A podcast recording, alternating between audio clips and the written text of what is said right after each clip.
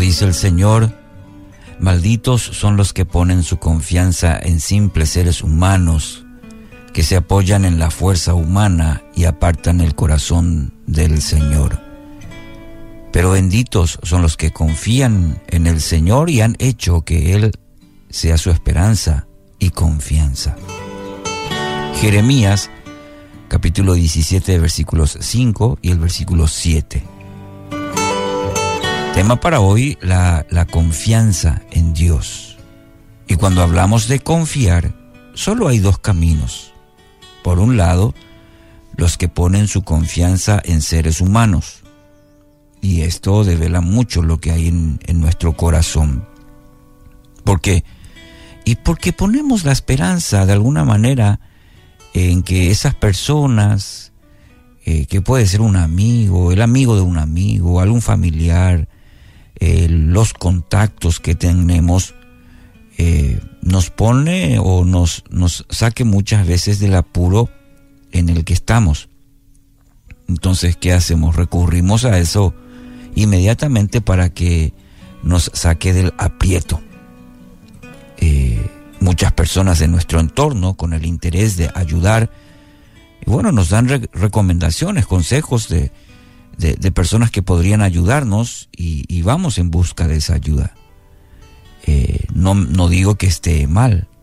El problema es cuando toda nuestra confianza, nuestro recurso, nuestro primer eh, recurso sea, sea eso. Como señala justamente el profeta Jeremías, se apoyan en la fuerza humana, es decir, su confianza está en lo que el ser humano pueda ofrecer cuando nuestra fuente de confianza se basa en lo que podamos, en lo que podemos conseguir, entre comillas, de alguna persona. Eso aleja, dice el texto, nuestro corazón de poder buscar a Dios. Y cuando esto sucede, cuando nuestra confianza está en personas, o inclusive podría añadir instituciones, porque esas instituciones, esas instituciones eh, lo dirigen personas. Y cuando nuestra confianza, nuestro apoyo está en ello, eh, esto sucede que nuestra vida, en vez de solucionar, nos hundimos más. Y hay muchas historias como estas. Ahora, la buena noticia es que podemos elegir el mejor camino. Hay una buena noticia para usted esta mañana. Benditos bienaventurados, felices o dichosos los que deciden confiar en Dios. Y que contrariamente a todo lo dicho anterior, ¿qué hacen? Toman la decisión, toman la decisión de poner toda su esperanza, toda su confianza en Dios. Mire que subrayo la palabra toman la decisión, porque no es una cuestión de de sentir o no sentir. Es una cuestión de decidir cada día eh, poner nuestra esperanza, poner nuestra confianza en Dios. ¿Y qué dice la palabra?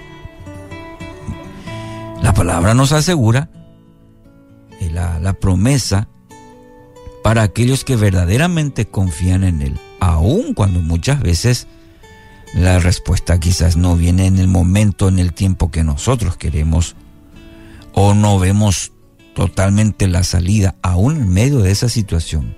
Y está en el versículo 8 del mismo capítulo de Jeremías.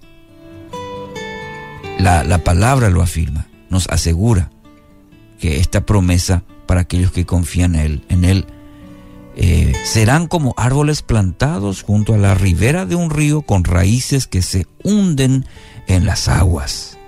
A esos árboles no les afecta el calor, ni temen los largos meses de sequía. Sus hojas están siempre, siempre verdes y nunca dejan de producir fruto. Mire qué lindo. Mire el escenario que nos plantea el profeta Jeremías.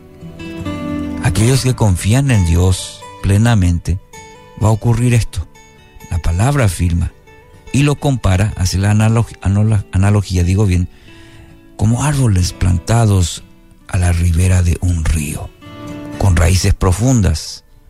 Y aun cuando venga la adversidad, van a permanecer firmes. Es más, van a dar mucho fruto, dice.